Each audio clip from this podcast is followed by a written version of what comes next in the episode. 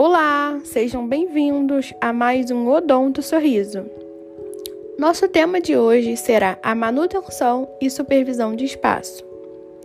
O ramo da ortodontia tem por seu objetivo o estudo. Veremos também a prevenção e a interceptação da correção das anomalias de posição. É muito importante também que a gente estabeleça a época ideal para que se inicie o tratamento ortodôntico das diferentes maloclusões. Essa perda precoce dos dentes descidos é bastante frequente, seja por cárie, trauma de dentes anteriores. Né? É muito importante também que os pais levem seus filhos ao ortodontista ou odontopediatria. Na perda precoce de um elemento dentário descido, pois, se não procurar saber qual seria o melhor plano de tratamento, o paciente pode correr o risco de perder um espaço decorrente da migração dos dentes adjacentes em direção ao local da perda do elemento dentário descido, diminuindo assim o espaço original.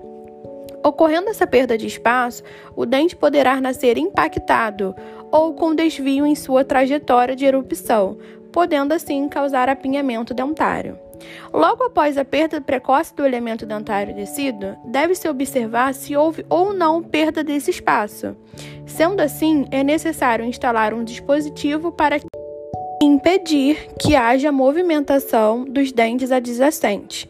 Desta forma, o espaço é preservado, dando assim condições para que a oclusão aconteça normalmente. Os mantenedores de espaço podem ser classificados quanto à sua função e sua adaptação. Sendo funcional, são aparelhos que mantêm o espaço no sentido antero-posterior e vertical, restabelecendo assim todas as funções mastigação, fonação e estética. Os semifuncionais agem restabelecendo parcialmente a função da mastigação. Os não funcionais mantêm somente o espaço no sentido antero-posterior, sem restabelecer outras funções, exemplo, banda alça e coroa alça. Quanto à sua adaptação, pode ser removível ou fixo. Quanto à sua adaptação, os removíveis, eles são semelhantes à prótese parcial removível e é utilizado como agente de retenção, grampos em dentes situados em áreas não sujeitas a surto de crescimento. Já os fixos são aqueles que, depois de confeccionados, são cimentados ou colados aos dentes de suporte.